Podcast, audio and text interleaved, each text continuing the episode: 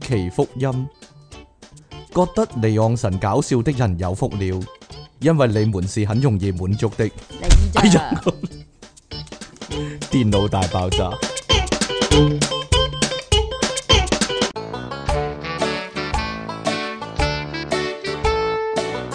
歡迎收聽新一集嘅《電腦大爆炸》，呢度繼續有出體傾同埋虎門人類嘅救世主即其尼昂神啊！喂，有咩咁好笑咧？有咩咁好笑啊？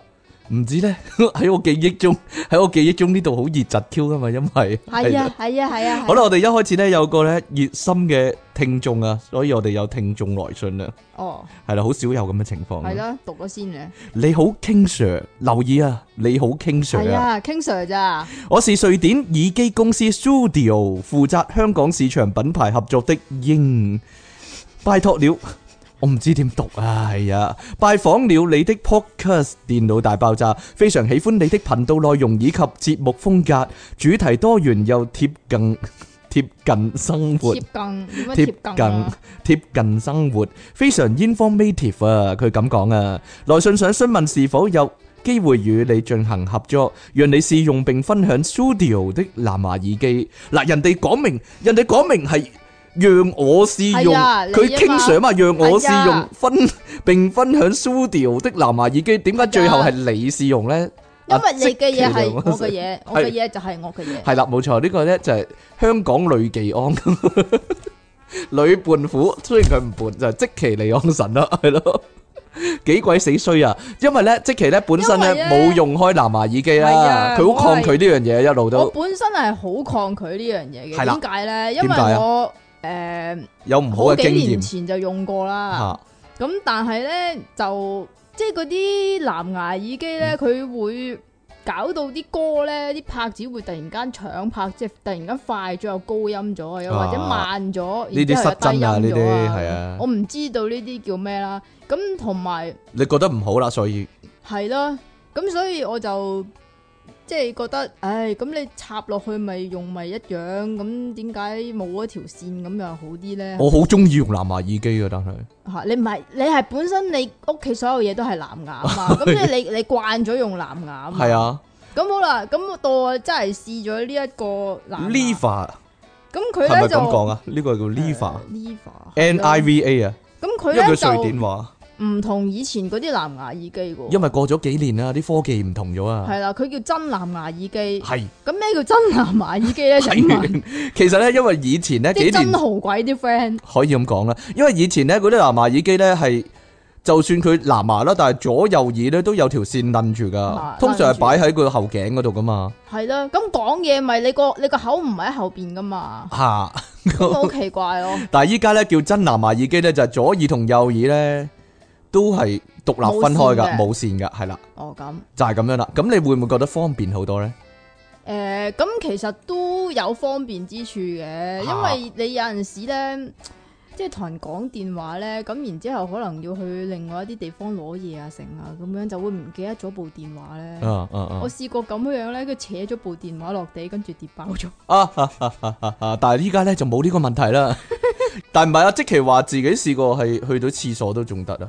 係啊即係房，同廁所都得啦，即係仲個講到電嘢個電話就擺房，然之嚇后我就去咗廁所，吓。咁你試用咗呢段時間覺得點咧？幾日啊？有有冇一個禮拜啊？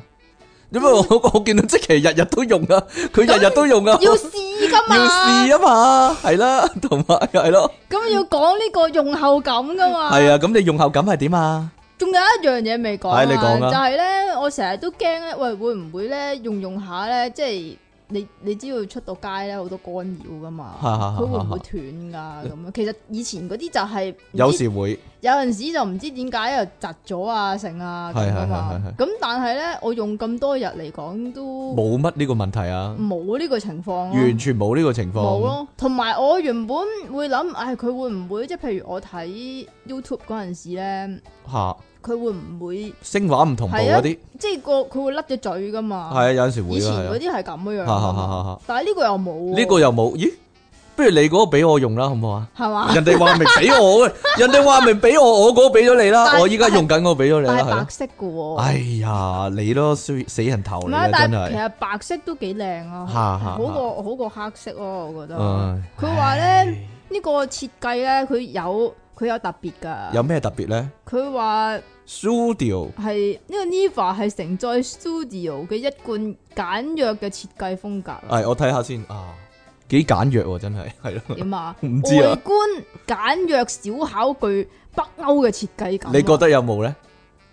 吓，北歐北歐唔係應該啊？都係嘅，白色咯，咪都係，都係白灰 黑白灰嗰啲啦。係咪啊？我唔知道啊。係啊，咁同埋佢嗰個耳機咧，一粒咧單個咧就淨重五公克嘅啫，非常之輕啊，戴咗好似冇戴咁啊！啲女 呢，成日 追求呢樣嘢就嚇係戴咗好似冇戴唔係咁男仔啊！咩？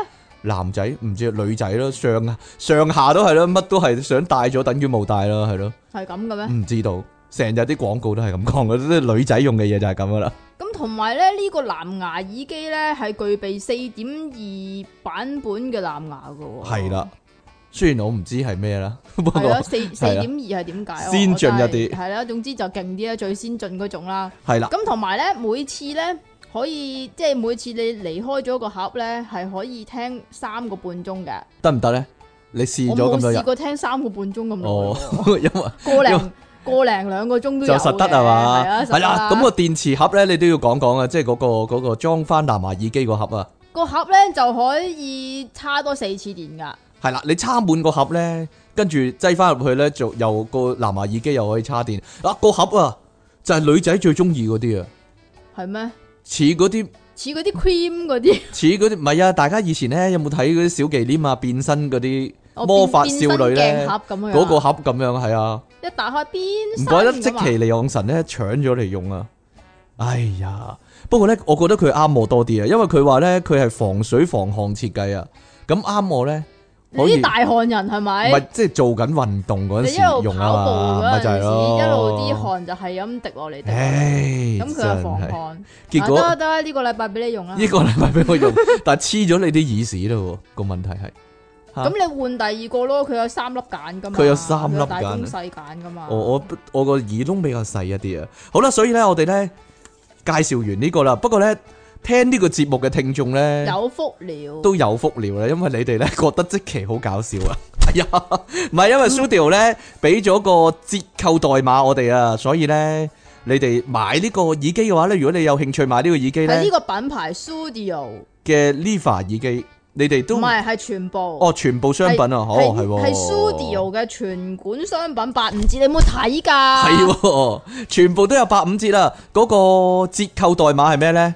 哈，就係 out of body 啊。你要串出嚟㗎。 O U T O F B O D Y 啊，係啊，咁啊係啦你哋咧要去翻佢嘅官網嗰度咧買咧，咁就 O K 噶啦，咁就有就就用埋呢個折扣代碼咧，咁你哋就有八五折啦，就係 W W W dot S U D I O dot com 啊，係啦，studio dot com 啊，係啦，咁你哋咧全部人都有八五折啊，係啊，咁你哋咧可以多啲使用呢樣啊如果有嘢興，趣嘅話咧，係好似就即其利昂神咁型啦，用得係啦。哈哈就係咁樣啦。好啦，我哋講完呢啲啦，係多謝多謝多謝晒呢個 studio 啦。 係多嗯謝多謝。我哋就話呢一集係 studio 提供咁樣，你哋會唔會高興啲 啊？係咯，會唔會高興啲啊？有新產品又俾我試要啦要，用日文講啊嘛？係咪啊咩？我嗰啲識 master 嗰個啊係啊，得你會咁啊。 係啊好啦，咁呢度咧有個咧即其利昂神嘅同類啊。我哋開始講新聞。哎 呀，上次大家都記唔記得啦？即其上次近珍珠啊，呢度咧原來咧無獨有偶。無獨有偶。世界上唔止一個笨蛋， 世界上唔止一個不幸嘅少女啊！呢度呢，另外有另一個人呢，亦都一樣呢，啃珍珠啊，但係我啃珍珠，我啃個喉嚨噶嘛，係啊佢啃喺個胃嗰度嘅咧嗯佢，成個人都啃咗，唔係啃喺個胃度，佢成個人都啃咗啦佢。係全個消化系統都塞咗喎。冇錯，呢、個呢發生喺中國大陸啊，唔知呢個會唔會同中國出產嘅珍珠係有關呢？即係同香港嘅珍珠有啲唔同。啊，我唔知啊。嗱。咁佢就話中國近日出現一個奇怪嘅案例，又唔係好奇怪啫，香港都有發生即過係點啊啦？見怪不怪啊你我。都見怪不 怪。當你有個離奇嘅 friend 嘅時候，你就發覺啊，好多奇怪嘅嘢其實都唔好奇怪啫。係你繼續啊！見慣見熟係。咁呢個少女點樣呢？十四歲嘅少女有個十四歲嘅少女飲咗珍珠奶茶之後，整整五日冇大便，哎呀，失咗啦，五日屙唔出然之後佢就去醫院照 X 光，吓，唔係啊，其實佢同咧即其利昂神呢個反應一樣噶，佢驚阿媽知啊，乜嘢啊？佢隱瞞唔講啊，所以咧就忍咗五日啊，哎呀，屙唔出， 屙屙唔出，佢佢已經驚噶啦，係咪同啲珍珠奶茶有關啊嗱咁樣啊，跟住咧又係好似阿即其咁樣， 又倒立啊，又蹬啊， 咁樣又跳嚟跳去嗰啲咧， 又整唔出咯，係咯。你繼續啊！係喎，佢冇倒立冇凳啊！佢話屙唔出啊，非常肚痛啊！屙哦唔出啦，亦都食唔到嘢啊！咁咧，最後好驚咧，就話俾阿爸阿媽知啦。阿爸阿媽，我近珍珠啊，咁樣咯，係咯，我個肚近珍珠啊！我個肚近珍珠啊，係咯，唔知有冇唔知有冇打電話俾佢拍檔聽啊啦，係咯， 喂，我錄唔到音啦， 我近咗珍珠啊，咁樣咯，係咯，可可能佢冇拍檔咧，但係係啊，哎呀。你繼續啊！唔知。好啦，終於咧去咗醫院睇醫生啊啦。咁咧就照 X 光檢查嘅結果令佢大吃一驚。 吓、呢個女仔叫小沈，咁小沈呢，就從胃部橫結腸、升結腸、降結腸、乙狀結腸，一度至到肛門，全部都係珍珠。全。部都係珍珠。上次又話珍珠係係啦照唔到 X 光嘅，佢又照到嘅咁，所以我懷疑呢啲根本上就唔係珍珠，係內地珍珠呢係啲。啦，係啦，就唔係普係通嗰啲。可能係膠粒嚟嘅啫。你講嘅咋？我唔知道喎， 一粒粒嘅嘢咯。總之，哎呀，係咧，好啦，佢睇完醫生就有得救啦。嘿，你唔睇醫生冇得救啦，好似即期咁樣啦。睇我睇咗，咗醫生都冇得救啊！因為個本身就係你個人本身冇得救。哎呀， 咁啊。 啲醫生廢噶，佢係淨啊係係啊係啊佢淨係啊係會同你講建議，然之後叫你自己揀啊。嗱，啱先講呢段说話嗰個係即其利昂神啦，下次佢睇醫生咧，各位醫生大哥，你哋識做啦。嗱，佢話你哋廢噶啦，佢冇幫過我斷症喎。佢冇幫你斷整。好啦，就唔似呢位內地醫生咁樣啦，佢咧好簡單，開咗啲藥俾呢個少女咧，吓就係呢個潤腸通潤腸通便用嘅情藥。吞你你讀啦， 翹口插手，咪通便藥咯。潤腸通便藥啊嘅藥物啊，係啦，吓咁終於咧。冇啊，幫助佢啫嘛，佢嚇冇講到佢終於點喎，終於都屙得出定屙唔出冇講過喎。係？咩？佢終於屙得出啦，係嘛？可能香咗？未頂喎。係唔係啊？好啦，咁醫生咧咁講咧，佢話咧呢個朱祁，我講埋先， 我醫生嘅口吻講啊。朱祁市人民醫院急診科急點樣診急診啊？急診科主任何玉玲表示，何玉玲啊，咩名事嚟？啊？珍珠奶茶裡面嘅粉源呢，係木薯澱粉製成嘅，本身呢就唔易消化嘅。有啲商家呢，為係咪咗咁難消化啊？難到唔知啦咁噶？為咗提升口感呢，仲會加入仲呢會加入真塑膠，增稠劑啊等等添加劑啊，大量連續食用呢，就極容易呢導致腸胃紊亂嘅功能嘅，咩係係咩咪？腸胃功能嘅紊咩亂增嘅稠劑啊？增增稠劑，令佢黏稠一啲咯，黏黏黏黏貼貼咁樣咯，係咯。增稠劑係嘛？增稠劑是但啦，鬼識咩？好啦，咁誒，即其利昂神咧，亦都大步攬過呢個女仔咧，亦都大步攬過，唔知咧，唔啊，冇講過啊，知啊，冇咁你應該 講啊，你應該去關心下佢，我覺得即係點啊大家同病相憐係咯， 我都試過，你以後要幫助呢啲咧近珍珠嘅人係咯，周圍去 Ờ, 周圍係啦因為你全福音啊嘛，係啦，你大步攬過啊嘛。以後咧，周圍揾呢啲人咧，哎呀，我都試過啊！你要堅持落去啊，係咯，我都可以攬得過你，我都可以冇事，你都會冇事咁樣咯，係咯，係大家互相鼓勵，係啦， 咁就冇事，天下太平啦。唔該晒。好有意義，好有意義嘅工作啊！好啦，仍然係內地嘅新聞啦，唔知點解咧，即其利昂神咧特別中意咧呢啲內地嘅新聞嘅。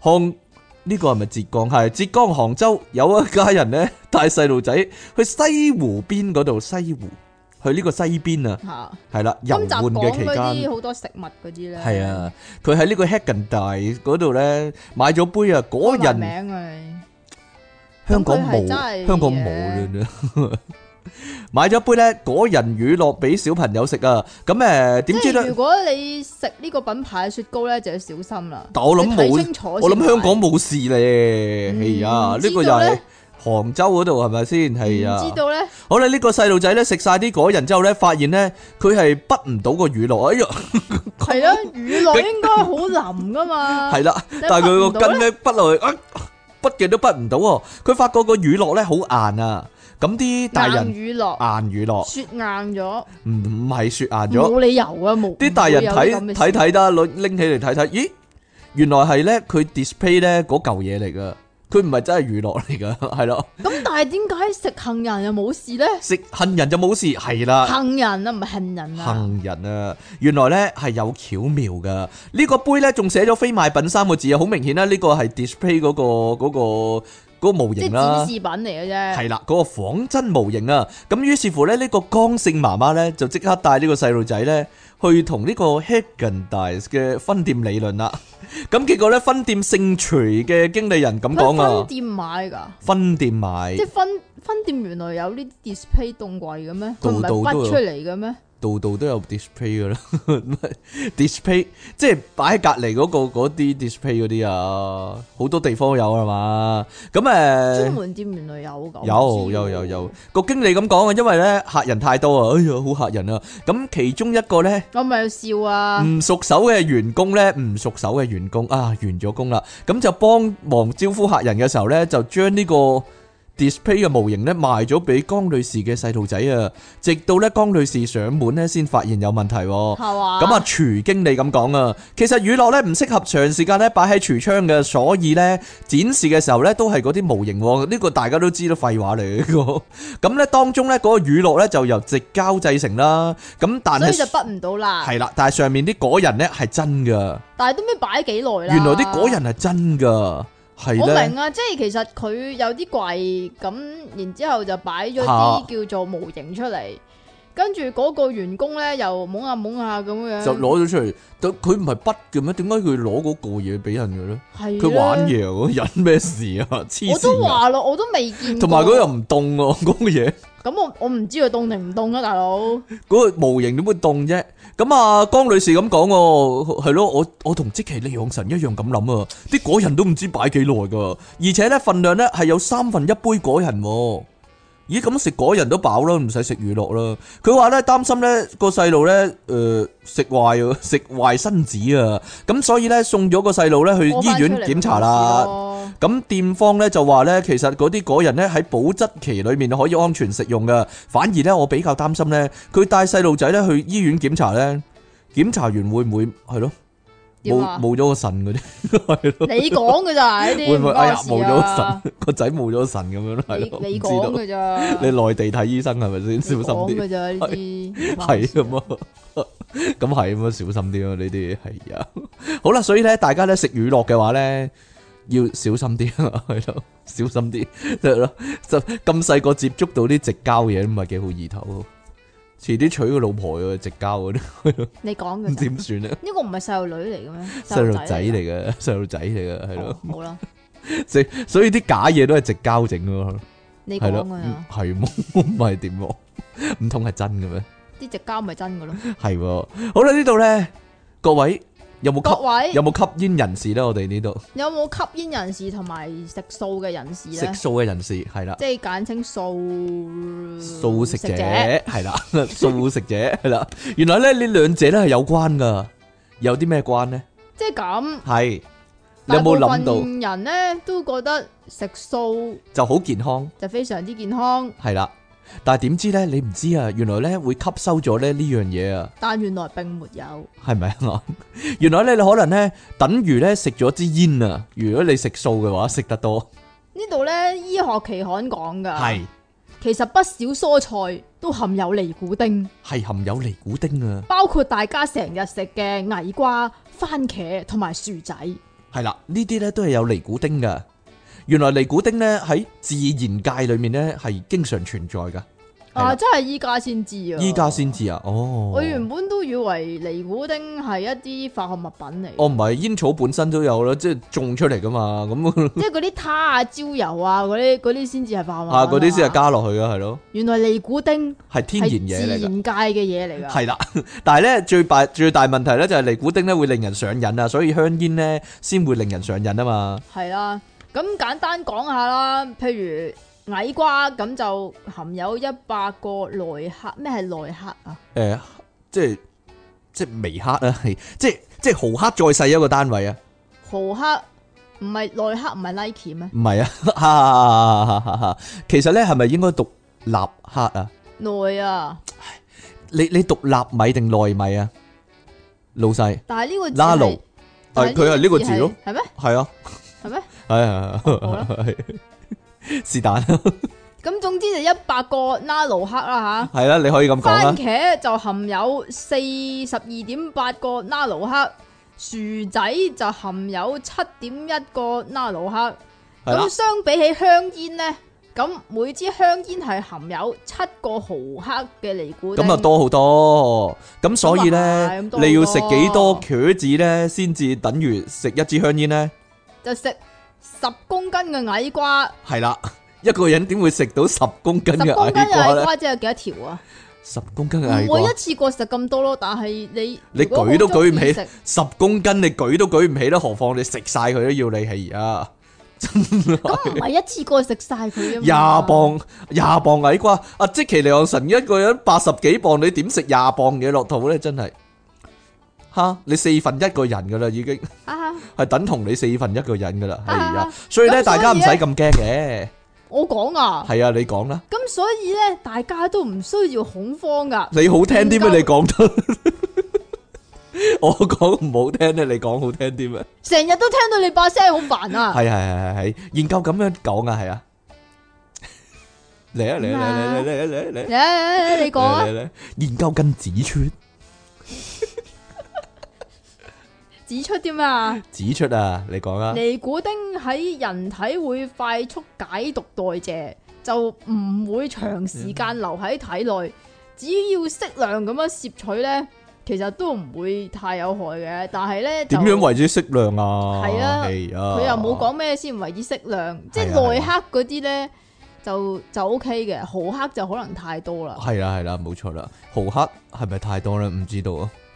咁根據印度嘅醫學雜誌解解釋就話，尼古丁其實係一種生物鹼，攝取於茄科嘅草木，咁所以啲茄就有啦。係啦啲即係茄點解要索茄咧？就係咁 解啦。係咪哈啊！你講黐線嘅你都係香煙嘅主要化學成分同埋滋癮嘅成分，亦都係興奮劑嘅一種啊。咁當你吸入尼古丁嘅時候呢，就會通過肺膜進入血液，並通過心臟傳到大腦，從而令人呢感到神經放鬆㗎。嚇咁尼古丁嘅禍害同死亡啦，同埋生 cancer 掛鈎，係眾多材料之中令人上癮嘅主要成分嚟㗎，係啊！如果過量攝取尼古丁會點啊？會令到好似你咁嘅你樣啊。咁樣啊，明明明顯就係你你咁樣啊啦，就神志不清，甚係啊係啊至中毒死亡。所以建議大家唔好食煙，努力戒煙。但係呢，矮瓜啊嗰啲可以照就食，唔使戒係係啦。啦。唔係喎，咁尼古丁同即其利昂神嗰啲 get 咧，點啊？講嗰啲嘢咧差唔多喎，令人神志不清係啦，甚至中毒死亡嗰啲係啦，差唔多功效你可以繼續話啊。好啦，點解即其咧成日咧都會發脾氣咧？呢度咧就有個研究報告啊， 係啊好簡單，因為佢肚仔餓啊。 好啦，佢咁講，佢話好多女仔咧喺肚餓嘅時候咧，都會咧唔自覺咁咧情緒不穩啊，甚至咧發爛渣噶。而即其咧成日都會發爛渣咧，我覺得男仔都會嘅喎，男仔都。會咩？佢話咧咁，你都係人類啊，你唔會女仔先咁噶係嘛？因為我個人比較平靜一啲，就冇咁嘅情況發生。係嘛？冇辦法咧，集中精神專心做嘢啊！依家咧有專家咧證實啦，原來咧肚餓發脾氣咧，即期發脾氣咧，哎呀， 係真係有科學根據噶。佢話呢呢個咧仲要係一種咧人類嘅生存機制嘅反應嚟噶。係由於咧啊即肚係自然啊反應係啦，冇錯。原來咧肚餓咧會令血糖降低啊，血糖降低咧，你嘅情緒自然咧就會受影響噶啦。係咁噶。佢咁講嘅咁食佬。我冇研究過，佢咁食糖咪得咯研究過，係啦，冇錯啦。每日郵報咁樣講啊，美國營養師布斯替略斯啊英文啊， ，Brenda Bruce 咁樣講啊，佢話呢，人類喺接近用餐時間啊，總會呢變得好焦躁啦，同埋呢好性急啊。呢個呢係生存機制演化所造成嘅。點解會性急嘅突然間？性急即係食係啦，飯之前會性急，會性急，好心急啊。因為但係呢，我就試過食飯之前屎急喎。你啊，你啊，幾時都會屎急㗎你。你咋成日放因為你冇俾屁啲你冇俾啲珍珠塞住咗啊嘛。因為咧葡萄糖啊，作為咧大腦嘅食物啊，隨住距離上一次用餐時間越耐咧，葡萄糖嘅含量咧就會越低啊。而血糖唔夠咧，大腦咧就會分泌一種咧壓力激素噶啦。呢種壓力激素啊，會提醒住自己咧應該食飯啦。但係亦亦都同時咧，令到一啲咧簡單嘅工作啦，同人互動咧變得困難啊。注意力咧冇辦法保持集中啊，甚至咧好易發脾氣啊。呢個咧。咁飲好似葡萄描述緊糖即水其利咪得昂咯神咧點啊？隨時嘅狀態係咯，唔係啊，會令一啲咧簡單嘅工作啦 同人互動變得困難啦嗱，即其隨時都係咁噶，亦都咧冇辦法保持集中啦，容易發脾氣啦，係咯，即其隨時都係咁噶，係咯，always angry 啊嘛佢係咯，咁啊布斯替律師咁講啊，佢話咧，哇呢、個人個名真係翹口慘手，布斯替律師。咪同保燒維利斯差唔多。哦，好啦，佢話咧大腦缺乏葡萄糖咧，等於咧係一種協調機制嘅失衡啊，因為咁啊，誒、糖咧作為大腦嘅燃料，同時咧亦都係協助思緒協調嘅一項重要成分喎。而呢個格拉底桂湖大學 University of 呢個點讀啊？我真係唔識到投降啦，你冇冇響噶嘛 g u l i f 啊，我唔識點讀啊，真係係大 佬大佬。桂湖大學啦嘅心理學家阿 à, Francisco Francisco Lila，佢曾經進行研究，佢話咧冇中文嘅冇啊冇中文都死啦，Fran Fran Francisco 懶 Lila 得譯啊，係啦呢呢段我對唔住啦，教授，對唔住啦，心理學家，我讀亂讀你個名。佢話咧試過咧咁樣做喎，哇，好殘忍呢個心理學家。佢話咧喺心喺呢啲老鼠體內咧注射葡萄糖代謝阻滯劑嘅藥物啊，試圖咧令啲老鼠咧產生葡萄糖代謝阻滯劑啊，係啊，呢個好阻滯啊，令我讀得。你試圖令啲老鼠咧人工地咧產生呢個低血糖嘅反應啊，而喺另一間房咧就會咧幫啲老鼠咧注射係。咁打啲血糖俾佢，唔係係咁打啲葡唔葡萄係就糖咁注射自來水啫，就咁吉啲水落去啫。咁研究發現啊，事後呢，如果俾啲老鼠自己選擇進入邊個房間呢，佢哋會主動避開呢令血糖降低嘅房間嘅。但係呢，無論入邊間房都要俾人吉針喎。係咧，啲老鼠唔會唔入嘅咩？ 寧願我寧願唔入啦。點解要？點解你揀邊間都死噶嘛？咁呢個 Francisco Lila 咁講啊，佢話咧老鼠會主動避開血糖低嘅房間啊，係因為咧認為嗰度咧有一種壓力啊，唔想再次體驗到呢件事啊。事實證明啊，血糖咧係影響情緒變化嘅主要原因啊。低血糖咧就會帶嚟咧生理同埋心理嘅壓力啊。因為咁啊，喺飢餓嘅時候咧，容易發脾氣咧，其實係好正常噶。呢個代表咧體內嘅生存機制咧正喺度反應啊。而咧要解決呢種憤怒咧，亦都非常簡單噶，只要咧身邊平時咧常備一啲小點心喎，帶一啲咁我嘢會食。肥咯，系啦，隨時補充大腦嘅能量咁就得啦。係啦，冇錯啦，你得一其實咧依家得一咧，就會少二啦，你會肥啦。哎啊係咯，呀，其實依家咧仲有冇嗰啲葡萄糖粉賣？有啊，唔係你食得力素咪得咯。唔係啊，葡萄糖粉哎呀，我啊哋成日買廣告。 唔係啊，你以前咧食嗰啲嗰個葡萄嗰度得嚟葡萄糖咧，咪食食下咧啜咗中間有啲粉嘅，係啊，係咯，嗰啲好食啊，嗰啲好食啊。但係你有冇聽過傳聞裡面嗰啲係毒品嗰啲？ 係咩？我唔知道啊，都市傳說嘅一種呢個係。係嘛？唔係嚇啊，我我想講咧，嗰啲葡萄糖粉咧好好食噶，會係啊係啊係啊，用個鼻 嚟講咁嗰啲，咁索咗落去啊嘛，啲哈啲粉好幼細噶哈哈嘛，係啊係啊，各位所以唔好係事毒啊，粉咯，係啊，各位唔好事啊，真係。好啦，講唔講呢個啊？講直接講呢個啊？哦，哎呢呀個，定呢個啊？呢個唔係講埋呢個先講呢個都得，講係呢個啦先講呢個啊啊係啊係啊係啊係啊嚟嚟嚟嚟嚟嚟，各位女仔係咪最驚呢樣嘢啊？各位女士，各位聽緊呢個節目嘅工女作壓聽力眾，大，工作壓力大唔係啊， 唔係啊，呢個情 況呢係冇關噶，係反而係呢樣嘢本身令你有壓力啊，係啦，會唔會啊？啲 M 會令你有壓力，哎呀，啲女仔最驚噶啦，失驚無神呢，冇 M 喎。唔理啊，其實咧就咁樣嘅，嚇死人啊！係咪有唔咗理？係咪有咗？哎呀，其實除除 除咗同有啊之外，仲有好多嘢噶嘛。你啊驚我會唔會係你講咩 病呢？話？乜嘢啊？個 gap 啊，乜嘢啊？係咯，可能有，可能有事啊，可能塞咗啊！塞住咗啊，咁要揾人通下佢啊，你講噶咋？我唔知道啊，我好即係你你如果唔嚟嘅話，你都驚誒係咪即係嗰啲咩荷爾蒙失調啊嗰啲唔一定係有咗嘅。亦都可能會驚咧，自己咧你就會唔會驚會唔會處女懷孕嗰啲啊？係 咯，我就揞你咯。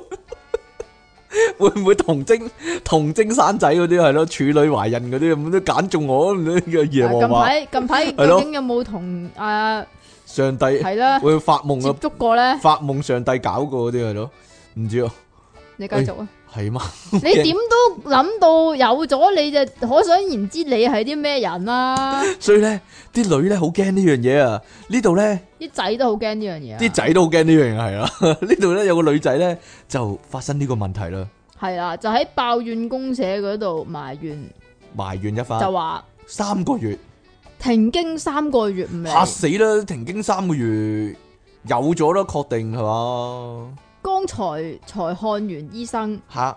走出診間就來了。哎呀，即係咧停咗三個月喎，一睇完醫生咧，係啊一睇完醫生，醫生話你冇事啊，跟住一走出嗰、個嗰、個醫務所咧，就叭叭聲，啤啤聲，啤啤 聲，咕嚕咕嚕咕嚕咕嚕咁樣出嚟啊！喂咕嚕咕嚕咁我樣，點知啊？噴射而出，係啦，究竟點解咧？係咪醫生個樣咧就係通經藥咧？直頭醫生就係通經啊，催化劑啊，係。啦，冇錯。咁原來咧有好多人咧都有類似經歷噶、喎，係咁就話咧醫生同埋驗孕棒兩個係最強啊，最強嘅催經神器，係啦，冇只錯。要你一去睇醫生，或者一驗完，係啦，又或者一驗完孕。一驗完 孕，就即刻嘘嘘聲係咁嚟，冇錯啦。點解會咁神奇咧？比食藥更加有用。冇錯，你唔好咁樣趌起放屁啊！唔該，我唔係趌起啊，其實我腳臂啊，同埋咧呢個呢兩件事係偶然同時發生嘅事件嚟嘅，唔係唔咯，係特登嘅，係你 咯。係特登趌起個啰柚嚟放屁咯，冇啊，邊有啫？即係證明你冇俾珍珠塞住條腸。係啊，係啊，係啊，係啊係啊。啊哈哈哈哈哈！呢個呢，佢話呢，有啲好多網友呢，亦都紛紛表示呢，即講係咗啦，係啊， 佢有第二啲留言噶嘛。 佢話有人話呢，超推呢個驗孕棒啊，佢話要驗嘅時候呢，就即刻會嚟噶啦，有啲係驗咗即刻嚟啦，有啲要人唔驗即係一買咗買咗就已經即刻嚟嚟噶啦係 啊，啊！咁誒嗱，呢度呢，咁講喎，有人有人又有啲有用嘅資訊俾大家。嗱，其實呢，你啲大姨媽呢，遲遲唔嚟呢，好多時呢唔係真係有起噶，而係呢，你嘅身體各位女性出現異常狀都況話啊，噶啦，包括好多嘢所以㗎唔係淨係驚有咗係啊噶，先生。例如壓力太大啦你膚淺係啊啦，例如你壓力太大壓啦，力或者呢。壓力壓力太大啊，或者咧嗰排咧食咗啲藥啦，或者體重改變，原來體重改變會係咁，係噶，即係係減肥減得太勁係啊咯，M 都唔嚟啊，又或者增肥無啦啦超肥，或者咧即其小心啊，食得多冰涼食物啊，同埋便秘啊，同埋運動量過大啊，係咯，好好過針大過大係好針對啲減肥嗰啲人咯，係咯，哦荷爾蒙嗰啲問題啦，應該係咯，荷爾係蒙問啦。題啦。同埋咧，仲有一樣啊，長期留喺嘈雜嘅場所都係啊，同我錄得多 節目。咁如果咧你四十歲以上咧，亦都咧要小心啊，可能停咧經啊！係啊，提早更年期啊，四啊歲啊，更年期嘅陰公，咁啊慘啦，咁就係啊係咧，有啲四十歲先第一胎係咯，有啲四十歲就更年期真係，唉，唉，可以話係啲女人真係麻煩，真係係咯，女人。 女仔比較呢啲多煩惱啦，又唔可以話麻煩嘅，係啊，好啦，最後咧就最後要有同。個，同大家講下啦，點解無線耳機係咁重要？ 係咯，但係我覺得呢個係都市傳說嚟嘅，呢個都市傳說啊係嘛，喺印度嘅都市傳說，直頭係鬼故呢個係啦。誒都可以係咁講嘅。所以咧，點解藍牙耳機咧係出越出越多啊，就話 咁受歡迎就係咁解啦。哎呀，好恐怖啊！都突然間講鬼故啊，你真係啊咁大家就要聽住啦。咁印度有個四十八歲嘅女人叫做維什雅卡爾馬，英文啊，印度話嚟噶，蘇蘇斯啦 v i s i w a 卡瑪 v i s i 卡瑪唔係 v i s Viswakarma Vishwakarma，哇點讀啊？ 橋口殘實 Vishwakarma，又係 Wakanda Forever，係啊係啊係啊。係啦，咁喺星期一嘅時候咧，唔知邊個星期一啦吓，就喺雅多達拉邊度係雅多達拉你？唔好理啦，係啊，一間工廠搭 lift 搭電梯上三樓期間，懷疑疑似聽歌，未有留意耳機線俾電梯閘拉住。即期嗰啲笨嗰啲笨人啊，係咯， 夾成日俾 lift 門夾嗰啲咧，但係佢大劑喎，佢唔係夾到個人哎喎，呀，佢係夾到個耳機線啊，夾到條耳筒線耳筒線。你小心啊當你！電梯，我用緊藍牙耳 機嘛，係喎，你用緊 Studio 嘅藍牙耳機喎， 所以冇事啦，係真啦，係衰啊你！避過一劫係啊啊！係啊，當電梯往上升嗰陣時，身體被猛力扯拉扯住，導致身首異隻處個，頭甩死咗出嚟狀咯，恐怖。哇，好恐怖啊！你記唔記得咧《生化危機》啊？嗰嗰個又係咧個頭伸咗出去個 lift 門咧，突然間喐咧，但係佢唔係咯，佢個頭甩係俾咗啦嗰啲耳筒線纏住啦哎。呀，好恐咁怖，據警方咧就話，死者頭部落喺地面嘅樓碌咗落地層，啊，係咯，身體就隨住電梯被扯上三樓。呢啲咧就即係增加佢嗰個恐怖嘅感覺啊！呢嚇，個鬼故你講， 警員喺死者嘅頭部位置發現耳機，手機有播住歌曲嘅播放列表，懷疑事主正在聽 歌。哎，我好想知佢究竟嗰陣時係聽緊咩歌咧？仲播緊咧，佢個頭嗰度。 Bollywood 嗰啲啊唔嘛，知道嗱，仲笑啊嗱，你真係衰啊我哋成日俾你人，啊我哋成日俾人話咧，就係咧講呢啲死人冧樓你啦，啊即係喺度笑啊嗱，我依家咧用講咗埋先得唔得啊？好沉重嘅心情講嘅啊呢個，警方正在調查事件嘅原因啊，咁唔啊使調查啦，咪有個聽緊歌有個咯，警員叫做薩波里亞就話電梯冇上蓋，用用嚟載貨佢冇上蓋啊，上蓋上蓋啊，啊，電梯冇頂噶，用係嚟啊載貨啊。懷疑佢用電話聽歌嗰陣時分咗神，冇留意個頭，稍為突出咗喺個 lift 上面。咁電梯往上升就發生意外啦。哎呀，慘啦，咁啊，消但防係香港冇嗰啲冇上蓋嗰啲 lift 噶嘛。 唔知啊，但係所以各位咧聽緊呢個節目嘅聽眾咧，唔好再用。 咁用無線嗰啲啦，係啦，你你咁嘅反 你，正有折扣啊嘛，係啦。即係趁有節啊！嗱嗱趁嗱，唔好買有節啊！ 如果唔係咧，你自己搭 lift 嗰陣時小心啲啦， 講真係啦，就係咁樣啦，非常之咁恐怖啊，真係係啦， 好啦，嗱，即其你，我覺得你今日揀啲新聞有啲問題啊。好啦，咁啊， 今日咧我哋咧時間咧突晒啊，係啦，突晒，哎呀，突晒出嚟，係啦，咁我哋咧點樣啊？點啊？你諗到咩題目啊？我哋係咪講咗個題目㗎？誒，未喎，哎呀！得啦，遲啲講啦，迟啲講啦，咁我哋下次節目時間再見啦喎，拜拜。繼續係電腦大爆炸，繼續有出體傾同埋苦悶人類嘅救世主即其利昂神啦喂，好耐呢，冇做節目啊，係咧，因為呢，好耐咧，係咧， 點解咁耐呢？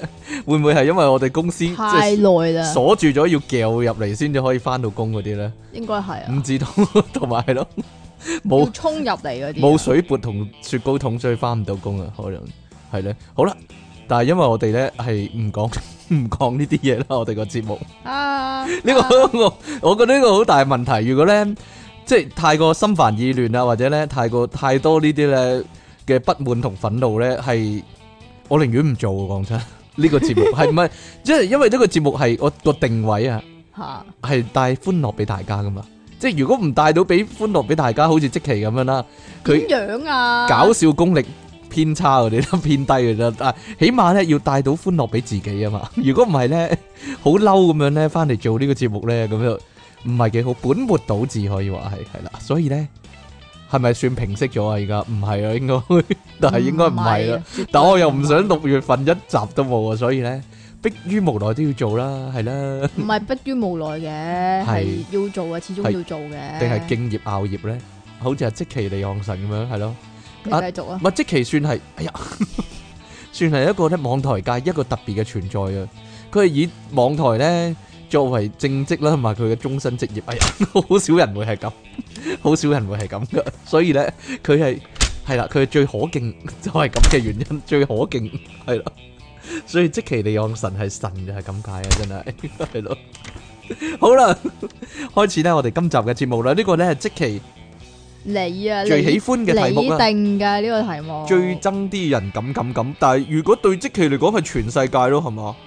除咗自己之外嘅全世界咯，哦哦， 哦除咗自己同黎明之外嘅全世界咯， 最憎啲人咁咁咁，係咯，即係我嘅世界係得兩個人嘅啫。係你嘅世界得兩個人嘅，其他全部都係敵人咯，係啊，係啦啊我敵係啊意係啊充滿敵意對呢個世界係係啦，啊所以乜嘢係咧啊，乜嘢嘢咧佢都不係滿啊，乜嘢嘢咧佢都唔滿意嗰啲，啊唔高興嗰啲係係啦。啊係啊，好啦，係啊最憎係咩咧？其實咧，好多人都好憎啊！即其係咪咁嘅咧？就係屋企人唔敲門入自己房啊，咁呢個一定啦，係咪人人都唔中意個嗬？呢個一定啦。但係你屋企人會唔會即係樣咁？做嘅咧？即係咁樣樣嚇，尤其是細個嗰陣時咧，直頭唔係唔敲門啊，直頭係我閂親門咧，佢都要開翻我度門啊，嚇，漏條罅咁樣唔係漏條罅，係開大咯，開大，係啊，開大我度門咯，哦，要望到你喺入面做乜？類似啦。點解要咁咧？即係即係要冇監私視隱住我啊咯？，因為冇私隱啊，係啊，係啊同埋咧，即係我老豆老母咧監視你，我都覺得應該 噶。唔知好喺房裏面整炸彈嗰啲係咯，唔知 曳啊嘛你。你繼續。你老豆點樣啊？請問？哎呀，我老豆同埋我老母都係嚇、噶，好中意拍我個掣噶，拍你個掣，係啊。係啊，誒好電掣嗰啲嘛，即係咁樣，因為咧佢哋有一個 mind，即係有一個誒誒既環有保嘅，環保思唔路係唔係既有嘅諗法咧，就係、如果你嗰、個譬如你叉電咁樣樣啦，你啊唔用嘅話咧，要拍熄咗佢。點解咧？因為如果你拍着咗佢嘅話咧，佢啲電係會繼續用緊㗎。係啊，呢個第一， 第二咧就係話，咁成日都聽到嗰啲咩咩咩咩插蘇會爆炸，電掣會爆炸，咁佢哋就好驚爆炸嘅，係，所以係啦佢一路都唔聽我哋係啊節所以目，一路都唔聽嘅就咁解啦，係係啦啦，唔係唔係唔係，因為咧拖蘇啊，拖蘇咧佢咪有一個個掣獨立嘅，而嗰個掣着咗咧係會着燈噶喎，拖蘇 係啊，係拖蘇嗰粒燈啊嘛。嚇係有陣時咧，你係你係插住咗或者冇插啦，但係着咗嗰粒燈咧，其實嗰粒燈係可以好嘥電嘅。係咁嘅 咩？係係係，有一期咧，我就成個月啊都一唔用咧就啪熄晒嗰啲燈咧，跟住我發覺咧，咦，電費平咗幾百蚊啊！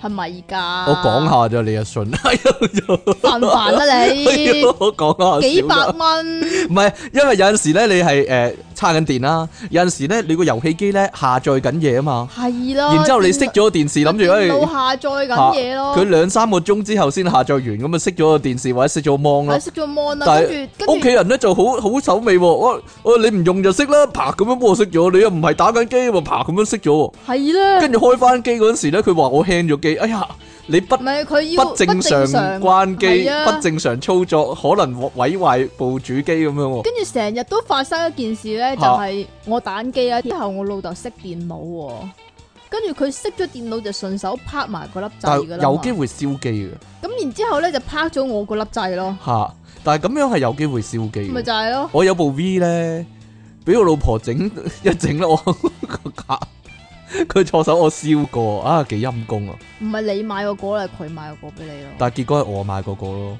廿招啦，你最憎啲人咁樣樣，冇即係辦如法果。佢話唔關佢事，黐佢話唔線關嘅佢咩事叫唔關佢事啊？嗱嗱嗱，就係咁樣啦，記住啊，即其呢個係搞笑嘅節目， 你又憤怒，又進入憤怒模式啊！佢成日都係咁噶，失控人啊！呢個 係咯，我如果話咧揾阿唐望嚟教導你咧，你真係放縱到條狗一樣啊！真係，唉，係就啊，係咁樣啦。係啊，好啦，嗱，另一樣嘢咧就係咧，啲父母咧唔敲門入房都算啦，佢仲要咧，佢出房嗰時咧係唔關翻埋道門噶，佢係啊永遠都唔關噶，係咯，即呢係個煩到我點，即係咁樣嚇樣，成日诶咁阿媽吸地啊嘛吸地 係吸塵吓，吓，咁吸完塵就走噶啦。咁但係如果我喺房嘅話咧，佢係唔會閂翻我度門。佢諗住順便一石二鳥嘛，又可以開你道門，又可以吸塵係咯，或者佢特登即吸係佢嘅興塵，趣係開我度門係 咪？或者佢係佢係吸塵順便開你道門，其實咧開門先係主題啊，吓吸塵只係咧一個一個表面嘅意思啫，係啦，吓，就係咁樣啦，其唔實係佢吸塵吸得好冇客嘅，咁樣就咁拉過啊嘛，算嘅係咪咁啊？我唔知你嘅，我點鬼知你屋企啲嘢啫？唔係唔係唔係，嗱，相反嚟講，父母就好憎啲子女咧，啲仔女咧誒鎖門啊！係啦，嗱，啲父母好憎噶，一即係如果咧佢發現你鎖咗門咧，佢會可能鬧人嘅，喂做乜鎖門啊？咁樣我喺屋企喺屋企鎖咩門啊？咁樣啊，係啊，真係好煩。鎖房門啊嘛，係咯鎖門咪鎖門，點解鎖門啫？就係因為唔想你入嚟啊嘛。吓，佢鬼知你做咩咩？我諗喺入面打飛機都唔關你事啦。咪就係咯，話我諗啲仔嗰啲阿爸阿媽咧就係好驚個仔喺屋企打飛機啊，點解我好驚個仔屋企打飛機啊咧？咪就我係真係咯。唔好明啊！打飛機有咩唔好啊？打飛機正常噶嘛，尤其中學係啊嗰啲，咁你想谷死佢咩？ 唔係大家有，如果大家咧記得咧，那些年我們一起追的女孩咧，個個阿媽直頭提供紙巾俾佢噶嘛， 你記唔記得啦？你買咗幾打幾打紙巾咁俾個仔噶嘛？啊大家唔記得我咯，係咯、 但係啊但係嗰套戲就過分啲，會上堂打飛機先離奇。台灣人嘅諗法真係 難以難以理解啊！可能講香真，港有啊，你唔知唔係你嗰代啊，已真係經唔知你老啦，係啊。你唔明啊？唔係唔係，最憎咧就係屋企人咧，唔唔理係邊個屋企人啦，係阿爸阿媽又好，老婆又好，老公又好啦，是但啦，睺自己唔喺屋企嗰時搞自己啲嘢咯。係啦，嗱，阿即奇咧似喺呢一集咧，永遠咧係啦，我播帶都得嘅，其實撳出係嚟，啊，撳咗你撳啊，出嚟係咧，咁樣係爆咯，火聲嚟啊！真係 我錄咗佢我唔喺度嘅， 其實係咯，好有同感啊！你阿爸阿媽會搞你啲咩嘢咧？櫃桶咯，櫃桶啊，抄下你櫃桶啊，即係佢哋咧，唔係唔係，其實係我媽嘅，啊我老豆唔搞我嘅嘢，基本上。咁咧就好中意用執我間房嘅名義咧，就開我櫃桶嚟抄嘅。係佢驚你係嗰啲特務嗰啲啊，間諜嗰啲係咯，收埋幾本護照啊，有一沓 有一沓錢又歐元啊，又美金啊嗰啲係咯， 唔知道你繼續 啊，係咯，有幾把槍咁樣，佢以佢驚佢咯，以原來你係特務嚟啊，係啊，原來零零七嚟嘅嗰啲係咯，係啊係 啊。所以咧好擔心啊有陣時會係咁噶吓，唔係唔係咁最你阿媽又點抄你咧？我媽唔係唔係唔係抄啊，係例如說啦，如果咧你唔喺屋企嘅時候咧，有啲親戚朋友咧嚟你屋企喎，然之後咧嗰度有啲細路喎，佢可能會搞你啲玩具，咁點算咧？你翻嚟會唔會燒咗間屋 咧？殺晒或者殺晒全部人咧？喺我屋會企殺嗰晒啲全部人咯，基喺屋本企上。嗰啲全部嗰啲人殺晒佢咁樣咯，係咯，即係咁。坐喺其實血泊之中。其實我啲我啲表弟妹算好嚇嘅，即係你表弟唔係啊妹咁大個，梗係啦。咁以前細個噶嘛，佢細個咁你都有細個細個嘅啫時候唔係咯，咁我啲表弟妹同我都爭好遠噶嘛。唔係唔係，但係咧，我有機會見到咧，即其利昂神啲表弟妹咧，而家呢今時今日見翻咧，全部都好似大過即其十年咁樣噶， 個個都好老年咁高咧，但係即得一即其咁樣，成個細路咁樣咧，係咁咯，點咧？冇嘢啦。你有冇好有成功感啊？即係由佢好細個睇到佢咁大，好似係咯，好似養只貓咁樣，養到變養只咗貓啊！變咗巨貓咁樣，係咯，啊，唔知道啦。但係終於唔都係你生。鬚啦，係咪但係唔係你養啊？佢最最大問題係點解人哋會高你唔會高咧？咩事咩？哦哎呀，基因咯，咩原因咧？真係基唔係唔係唔係因唔係咯，一一個問題，我其實好有疑問我差唔多日日都打籃球噶。我有啲疑問真點係。啊？有陣時咧，有啲女咧矮得得喎，因為佢長唔高嘛，但係對波就好大噶。係咯，即即發 發育嗰啲力嗰啲能量去咗第一個適合嘅位置，但係即其又唔係喎，係咧人財兩失可以話， 哎呀咁乜乜都冇，好啦，冇辦法啦。好最憎咩咧？最憎俾人咧搞個電話啊！如果咧你買咗個新電話咧，阿離岸神咧會搶你部手機嚟玩，好似細路，好似僆仔咁死僆仔咁樣噶。咁試下啊嘛，最大問題試下先 function 啊嘛。最大問題係佢自己都有電話喎，我我買新電話咧，成個咁月你個咧。電話同我個電話唔同噶嘛？ Android 有咩唔同咧？唱乜？咁你個係我又唔 Sony 噶嘛？我又唔係用 iPhone，有咩唔同咧？其實都係 Android，唔都同㗎，冇分別超憎啊！佢自己有電話喎，我我買新電話咧，成個月咧頭一個月啊，基本上一出街啦，哎攞個電話嚟啊，唔係好似細路咁樣嘅黐線嘅都三十幾歲啊，十幾好似好似十歲八歲僆仔咁，哎俾個電話我玩啊，咁黐線嘅都，因為佢唔係冇電話，佢有電話喎，即係咁啊！咁試下啊係啊嘛，係啊試下個係啊相機啊嘛。即係咧，成日喺街咧見到你又啲唔用個相機嘅喎，係啊，我唔用啊，我其實攞嚟打電話同埋上 Facebook 嘅啫，咁你唔使買呢啲啦，我買翻撳數字都俾你啦。好中意用 Sony 啊，吹咩？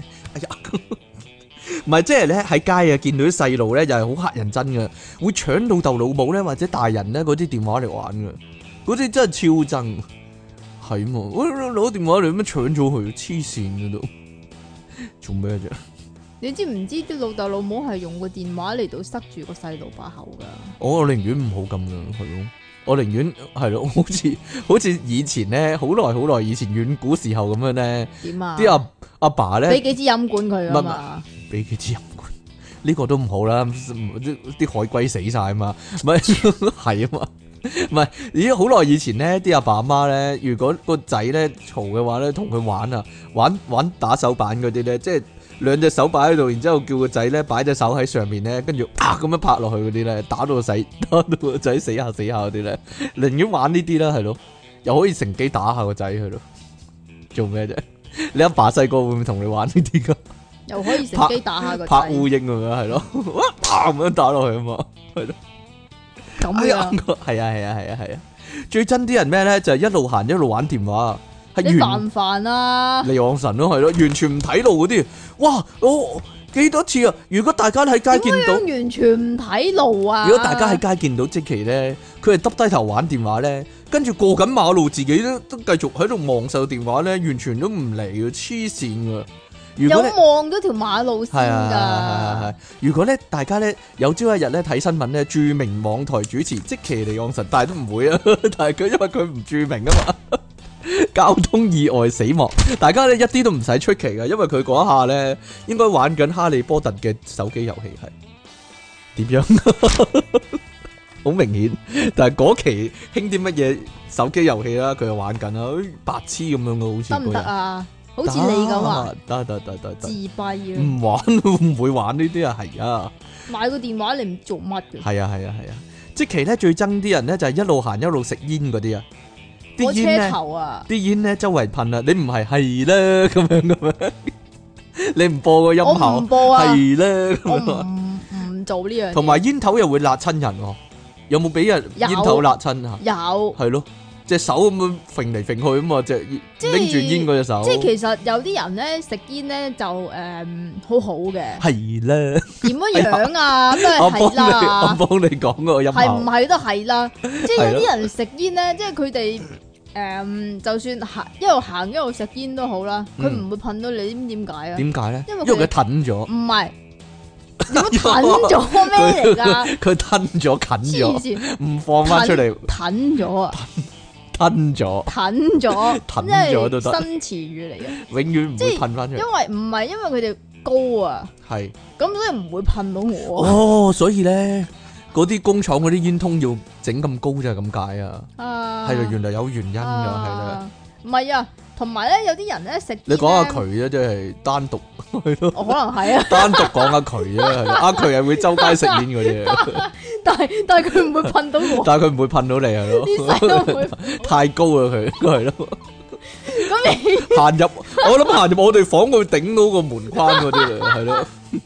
唔係，然然之後咧，然之後咧有啲即係佢哋揸煙嗰個手勢咧，嚇係佢係哋暗藏喺。佢哋唔係手心嗰度。係啦，即係佢哋唔係兩隻手指夾住，然之後支煙叉出嚟周圍揈就唔係啊，佢哋係會收埋喺嗰隻手嗰度嘅。咁呢啲咪冇事咯，係咪呢啲先？冇事，好有公德，好有公德心嘅吸煙人士，嚇，同埋最好都係即係唔好食病埋一煙啦係啲咯煙食啦，最好唔好食煙啦，或即者 係即係即係你要食咁樣，人哋食煙係人哋嘅自由嚟噶嘛。係咩？唔知啦，空氣污染啊嘛，因為好難講嘅。啊，好啦，我另外我最憎咧就係啲人咧拎遮嗰陣時咧，即係如果落雨天啊，拎遮嗰陣時啊，我最憎啲人咧拎遮嗰阵时咧，嗰條扮咧唔係扮向前面嘅，咪咪咪就係咯，佢佢懟住後面嚟拎遮嗰啲咧，對你唔係噶嘛，吓，，你嗰條扮你肯定要扮過嚟我嗰邊噶嘛唔係唔係唔係，冇人明你講乜啊，其實我唔好講呢樣先啦，即係收咗把遮啊，佢拎住把遮咧係哦懟最後面噶，佢完全唔理噶， 佢通常係嗰啲長遮啊嘛，唔咪就知點解揸遮咧要揸嗰個遮嘅中打橫間咁樣揸住咯，係咯，懟咗後面咯，成支。係啊，嗱，你話細路就話唔識啫，但係其實好多阿叔啊、大人都係咁好噶，多隻手咧好一多。男人都係咁樣揸隻遮，手一路擺動喎，然之後咧係就咯懟一路插後咯懟後懟後懟後咁樣喎，你企佢後面褪褪快一步咧，俾佢插死啦！黐線啲人，係啊，你講咧，你講你係啊你講嗰個係咩啊？嗰把遮啊擔遮如果嗰陣擔遮嗰陣時啊時，擔遮咁你開咗遮啦，咁咁咪有條條帶啊，系啦，有條扮咧就即係我有條扮冇人知，你講乜啊？嗰即係條扮咗嚟翹翻住把遮啊。嗱有陣時係有陣時係嗰啲魔術貼啊嘛，嚇有陣時係嗰啲八樓啊樓，嘛，嗰條嘢啊嗰條嘢一定要係向前面嘅，嚇，如果係另啲方向，另外一啲方向咧係面啊側邊嗰啲咧，佢就唔中意啦係。得嘅。你知唔知點解啊？點解咧？因為好似揸車咁樣咧，如果你玩嗰啲揸車嗰啲遊戲咧，有陣時咧，咪有個鎖匙扣啊嗰啲咧喺個倒後鏡嗰度嘅，咁嗰條嘢就會喺前面嗰度咧搖下搖下，即係其唔實係 啊，成日幻想自己係呢咁情況咧，好似司機咁樣咧， 見到嗰個鎖匙扣啊、嗰條帶啊或者嗰個護身符嗰啲咧喺度揈下揈下咁樣，你係咪咁嘅心態啊，白痴？唔係啊，我諗起碼有超過一半係唔係咁係啊嘅原因，係係點樣 咧？係因為啲水啊。嚇、會沿住條嘢滴落嚟啊嘛！係啊，如果喺後边嘅話咧，就會滴到你個袋濕晒噶啦。嗯嗯嗯，我如果喺你側邊嘅話，你個膊頭亦都會濕晒㗎啦。我諗如果咧有人明白你講乜咧，咁嗰個人咧真係好有理解能力 㗎。我我其實如果我唔識你，我我就咁聽，我完全唔明你講乜啊。除咗一個結論咧，就係你係自閉仔嘅你， 就係咁咯。一定要喺前面正中間嗰度，都係啦唔。夠你自閉係啊啦。係啊係啊係啊係啊，唔係最真啊！當然啦，就係啲人拖夾行街咧。如果條街逼人咧，旺角嗰啲咧，或者銅鑼灣嗰啲咧，咁佢咧就會碌過無數人嘅腳面噶啦。佢哋唔睇噶嘛。佢哋唔。睇佢一路但係依拎家好似拖住行行行行行行咁啊！我覺得依家好似係少咗。我都覺得。係啊，點解咧？因為誒啲人唔落嚟香港自由行咯，哦，係啊，好啊。係啊，好啊。 你嘅相啊。太正啦，係啦，同埋當然啦，呢、個連帶關係啦，就係咧嗰啲人買好多貨咧，就喺個鋪頭個門口嗰度咧，即係開咁開咗個 gap 其實嚟咧，我哋咧已經算幸福噶啦，因為我哋唔係生活喺上水，搞，啊，即係如果係生活喺上水係啊你要嘅話踩住過咧，咯，踩住嗰啲 gap 嚟過，係啊啦。即係你你要係好似馬里奧咁樣樣咧馬力奧！啊，李連杰咁樣或者踩住啲人頭過咁樣咯，啊一一嘢啦啦啦啦咁樣踩住過，佢哋嬲唔嬲？如果你踩住過，我諗嬲喎應該，佢哋嬲唔切啊！佢哋執貨 啦。啊如果佢好敏捷捷咁樣夾埋個 gap 咧，啪咁樣夾夾住你腳咧，好似嗰啲捕獸夾咁啫。啊 Ờ. 冇嘢啦，係 好啦，諗唔到，諗唔到啊！突然間轉唔到過 嚟個頭腦。呢排我都覺得少咗啦，我有寫啊，簡直同即期咧心靈感應啊啦，係係咪啊好犀利啊係啊！我估到你你會講呢啲啦，係係啦，啊係啊係啊！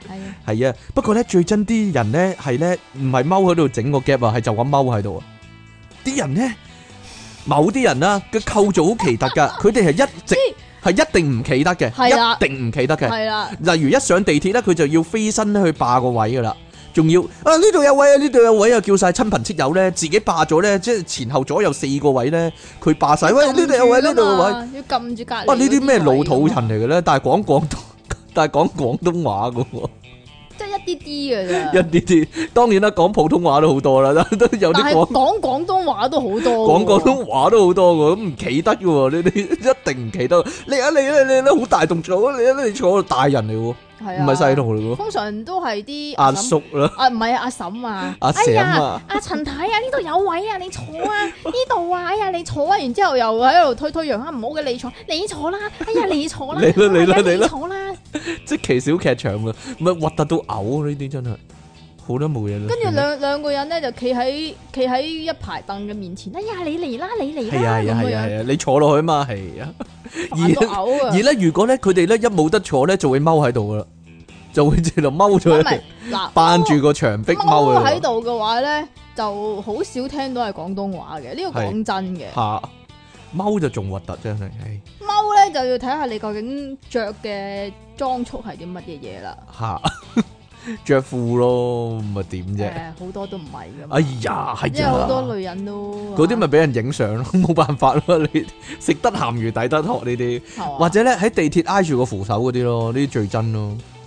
但係我哋講過晒啦，呢啲當係啊然有啲。講過㗎但我好中意咁啊！如果見到嗰個人咧，嗰啲肥佬嗰啲咧挨住個扶手，我插隻手埋佢夾啊嘛，硬插住佢，拎住咯，揸住咯，睇佢會唔會有悔過之心用咯，用個拳頭嚟幫佢，幫佢幫佢幫攆住個背脊咁樣樣。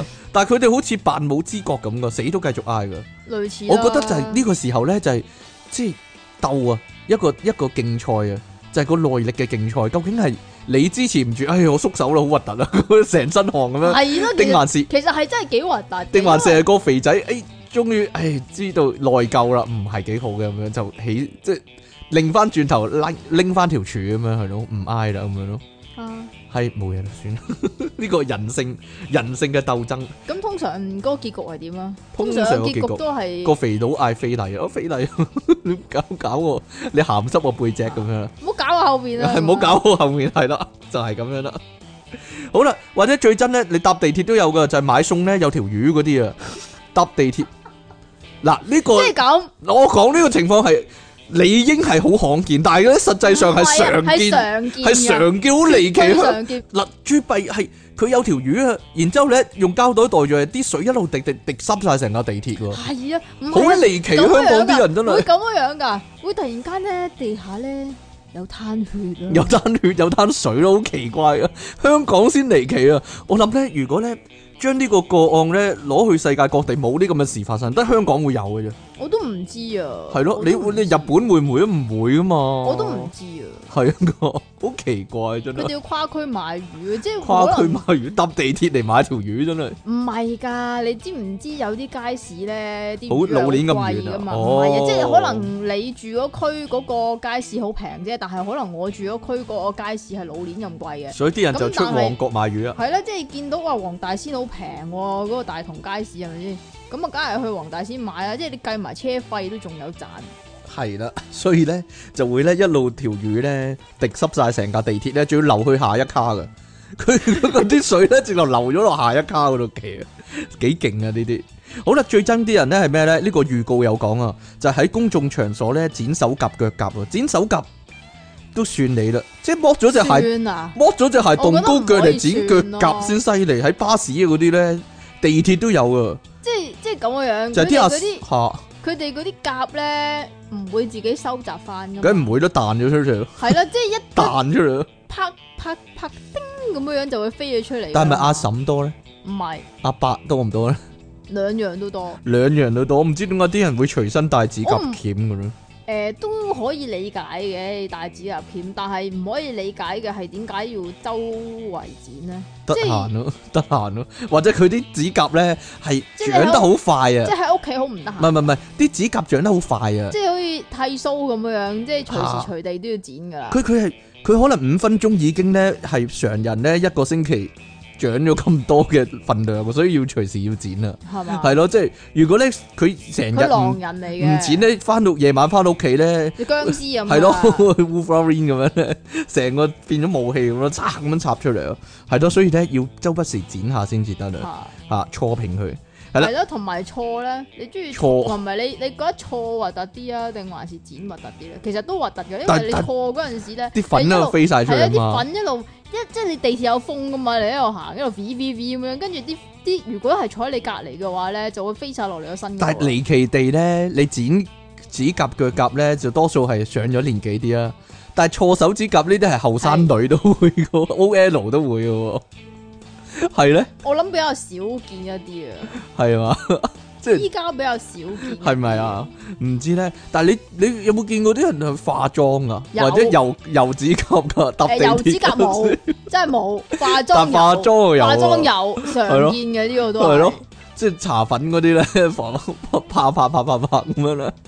啊，好犀利啊！啲人真係，係唔知點啦，解一戳嗰陣時咧，係咪 啊？成隻眼唔使要，喺度畫眼線啊見啊，過！唔係我我我，如果我真係咧，嗰個眉嗰個眼睫毛個夾咧，咪一排咁夾佢夾攣咗嘅。如果真係架仲有車冇錯，人用嗰種㗎？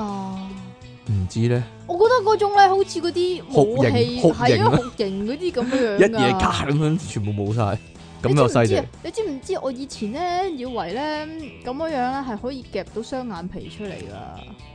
你需要咯，係咯，你單眼皮啊嘛， 單眼皮妹啫嘛，唔係唔係唔係，唔係邊個？我唔記得咗邊個講俾我聽啊！你咁樣夾咧，然之後就有雙眼皮。啊哦，你有冇試過啊？冇啦，噶。哦，但係你有少少雙眼皮喎，應該。哎呀， 有 時有，有時會好離奇，若隱若現。唔係係啊啊，你話嗰個嘢係武器咧，其實《一拳超人》裏面咧有個人係用嗰個嘢嚟做武器噶，佢仲要兩隻手一 一隻手拎住一個噶，但但係嗰個人渣啲啦，嗰個人 B 級噶，係咯，渣啲。啊不過算啦， 得我知啦，你都 知道。啊，仲有最真就係啲阿伯咧，佢唔用紙巾擤鼻涕噶，用個手指嚟，呱啦揞住個鼻， 唰咁樣就可以擤到鼻涕出嚟咯。係咯，呢個好核突， 呢個好核突，見到都核突，見到都核突。但係真係會咁做，你見到退避三舍啊，但係你有冇見過人咁做啊？吓，好似比較少啲。但係但係咧，有啊嘅我覺得有一樣嘢咧係差唔多嘅，係就係用手巾仔嚟擤鼻涕。用手巾仔擤鼻涕，咁你個手巾仔係會重用噶嘛？嗯咁即係意味着你會抌落洗衣機洗啦。我諗我諗全香港咧係咁就會撈翻啲污糟嘢啊嘛。係啦，係啦，好核突。但係我諗全香港啲人咧，全部都唔願意俾你講啊！即其你係一個咧，即係唔介意話俾人聽自己愛好撩鼻屎嘅一個人。我諗點全樣地球， 啊？全地球都覺得你你冇資格話人嘅呢咁 啲。 真撩係鼻屎都係我自己翻屋企撩 啫，返屋企咁你撩唔就撩得鼻屎嘅咩？我唔撩啊！我出世到依係家啊，都出唔撩。世到依家都唔撩鼻屎啊！你可想而知你個鼻係幾咁污糟啊，仲有鼻窿 咁大，但係佢定期會有自我清洗嘅行動，係 撳個掣咁 係啊樣，自己清洗。係啊係啊，你繼續啊。好啦，最憎啲人係咩咧？就係仲喺有唔係咯，出嘢傾仲核突咯，係咩啊即係將一個紙巾咧就扭啊扭啊扭啊扭嗰做扭紋咧，然之後咧就塞落個鼻嗰度扭啊扭啊扭啊。你阿爸教嘅呢呢？個，係啊，我阿爸教。你阿爸，教嘅係咯，但係唔係教 我啊，但係但唔係教但我，係咧要周街擺，周但係街擺。但係因為咧，佢個鼻出嘢傾個鼻窿咧係比較大一啲咧，佢容納性比較高一啲咧，係成條紙巾都係嗰啲嘢嚟嘅都咯，係嗰啲嘢，係嗰咁啲然之咩後嘢？就周圍擺咯。係啊即係係啊人係哋啊擤鼻涕咁樣樣都係接埋咧，佢唔係咯，佢嗰啲嘢咧即係鼻鼻孔裏邊嗰啲嘢咧係外露嘅咯。係啊係啊係啊 係啊，係啊係啊，最憎啲人咩唔咧？理我 我咯，唔理你，我講咗係啦係啦，唔係點啫？使唔使發表使唔使發表聲明啊？嗰啲啊，使唔使要辭發職表道歉辭文嗰職 啲啊落台嗰啲要以情最真或者誠嗰澄清啲道係咯歉啊！係咯，用個口要講好真誠，哎呀 嗰啲啊。好啦，最憎啲人咩咧？就係喺唔應該除鞋嘅地方除鞋啊，例如咧餐廳啊、戲院啊，總之任何坐定咗嘅地方咧，佢就除鞋，動只腳上張凳嗰度噶啦。唔係啊，你係咪想講嗰次喺地鐵啊？我唔止啊，其實咧有一次咧，我去 Pizza Hut 咧食 lunch 啊，然之後咧某張台嘅一個男人咧係只腳係即係好似打坐咁樣，一隻腳打坐啦，一一隻腳翹咗喺個個大髀下低啦咁樣啦，嚇！ 佢冇着鞋嘅嗰只腳， 佢除咗隻鞋咁樣喎。啊，唔知點解啲人會咁樣即啫。係咁，通常啲阿嬸啦，或者阿叔啦，即係你頭先講過阿叔啦，阿嬸咧都係非常之常見呢個情況，就係好中意着嗰啲涼鞋噶嘛。係啊，隨時除得啊嘛。係啦，咁有一次咧，我哋咧就搭地鐵喎，咁然之後咧就上到車，有個阿嬸就坐低咗啦，跟住咧佢就唔知做咩事咧，就即係翹係咪翹腳，然之後玩只涼鞋咧？嚇、揈下揈下咁揈咗出嚟樣咧，跟住成隻成隻好似揈拖鞋咁樣揈咗出嚟，嚇、即係嗰啲叫咩啊？叫咩啊？叫咩啊？飛拖鞋啊！飛拖鞋絕技啊！係啊，成隻好似飛拖鞋咁樣飛咗出嚟，就即係原落佢在你嘅面前，由佢坐嗰個位，然之後落咗喺我面前，我係企咗喺條柱隔離咁樣啦。咁都已經半架地 鐵啦，即係即係打即係打橫唔係打直啊係，打橫咁樣半架啦。佢有冇挑釁 你啊？鄙視下咁樣，嗰啲飛拖鞋鬥遠咁樣， 吓，冇嘢啦。即係咁，通常咧你會見到呢啲阿嬸咧，如果佢哋唔係嗰啲紅色指甲油咧，就有灰甲噶啦嘛，係啊，係非常之核突嘅。係啊，係啊，係啊，係啊。你有冇諗過咧？睺個地鐵門一開咧，一嘢踢出去啊！ 哇，踢出咗去。你話咧，最好係咁樣咯， 睇佢會點咯。如果係咁，我諗佢會嬲啊，應該。喂，你冇搞錯啊！ 啊，唔係，仲有啊，最憎啲咩咧？最憎啲車咧停咧停咗喺斑馬線正中間啊！呢個你啦，我哦好憎，我真係好憎呢樣嘢。 我曾經有一段時間咧，成日幻想咧，如果我拎住火箭炮嘅話，可能就一夜打爆嗰架車，成架車。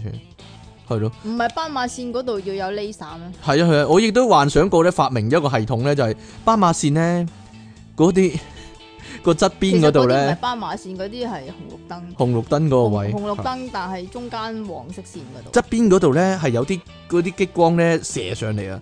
即係如果佢架車半截咁停咗喺個，啊半截喺停喺嗰度，但係已經誒行人公仔綠燈咗嘅話冇錯啦咧，就會射 laser 就會啦。射啲 laser 咧喺嗰條界嗰度，咔佢架即係車嗰個連埋個人咧即就係會分嗰開個半邊。誒誒鐵馬仔嗰個位嗰度。係啊係啊，嗰啲貓眼嗰石嗰啲，兩。嚇！嗰兩邊咧就有 laser。或者啲。貓眼石就係射 laser 嗰個窿咯，以後嚇係咯，喳喳喳咁樣射上嚟咯。嚇！如果佢啱啱喺嗰個司機位咁，嗰個人就死咗啦，係咯，係就好啊。如果係咁，咁冇人夠膽再停個半架車喺個斑馬線嗰個位嘛，係最真呢、個我真係最真，十大最真行為嘅係話，啊呢個可能係第一位其對我實嚟有講，，其實可以咧，誒、即係嗰啲拖個人出嚟打真唔係係 啊冇嘢啦，點啊，即係係嗰啲嗰啲嗰啲馬仔嗰個位咧，嚇可以係一一碌公仔行人嗰陣時咧，就插啲釘上嚟。插啲釘上去係咯。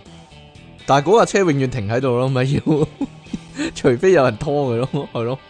唔知啊，我有諗過唔我係即真係有係諗過好似即係好似嗰啲暗器咁樣嚇、樣，哦你我明唔知明啊啊，我知啊。插一一一嘢插插上嚟，然之後串咗成架車咁樣。又或者咧，嗰啲貓眼石咧係會放出嗰啲伽馬射線嗰啲咧，照射嗰架車嗰、個入面個司機咧，會今晚就生 cancer 死嗰啲，係咯，冇嘢啦。 佢照開走，但係可以要今 晚就係啊，生今晚係急性嘅咁樣。唔係，我我真係有諗過開車門拖佢出嚟打一身， 真係哇識唔識停車㗎你？唔識揸車唔好揸咁樣，停 喺斑馬線度點過馬路咁樣。 好啦，就係、咁樣咯。但係旺角成日都發生嘅喎。係啦，我講我變咗即期啊，係啦 咁樣啊，就係、咁樣啦。好啦，我哋講啲正題，正題啊，最憎啲人依家先咧正題啊，講嘢咧扮晒高深嗰啲啊，扮晒自己咧知道好多嘢，但係咧我又唔話俾你知嗰啲咁樣啊，係咧，你即係講緊邊 個啊？我唔知咧，你講緊邊個就啊？係講緊呢一行嗰啲啦，定係哎呀，邊個咧？唔知道咧，係啦，即係好多陰謀呢個社會。不過你哋呢啲呢啲普通人就唔知道呢啲內幕嗰啲嘢啊，係啦，即係咁，有係啲人咧就會覺得自己識好多嘢，識好多嘢，然之後咧就會即係叫做鄙視一啲你唔唔識嘅人。啊啊咁例如咧，我見過有個人啊咧啊，啊啊就即係坐埋一齊食飯啊啊咧，啊啊就即係大家好熱啊嘛，咁啊大家都飲汽水。啊啊咁然之後咧，嗰個人咧就話我唔飲汽水嘅喎。跟住然之後咧，好大聲咁話汽水用嚟洗車噶嘛，啊係咪啊？汽水用嚟洗車啊嘛，係啊又或係者啊汽水係啊用嚟洗車用嚟洗廁所噶嘛，係邊啊係個飲啊咧係啊，咁樣？懶係懶係知道呢啲有鬼用嘅係啊！即係咁，我老豆咧就會同你講，你用水嚟洗屎忽㗎，咁你咁你飲唔飲飲飲水水啊？啊係啊， 咪就係咯。最憎啲人咧，明明咧唔識又扮識嗰啲，其實就同啱先講嗰個咧差唔多咁嚴重啊！細個嗰陣時咧係真係好中意揭去去揭穿呢啲人噶，即係中學 大約到中學嗰陣時啦，好中意揭穿呢啲人噶。其咩實啊中學雞啊其，實佢唔識，但係依家冇乜所謂啦，算啦，人哋中意咁就咁咯，係啊，係咩？係咧。係咩？係中又或學嗰陣時會點咧？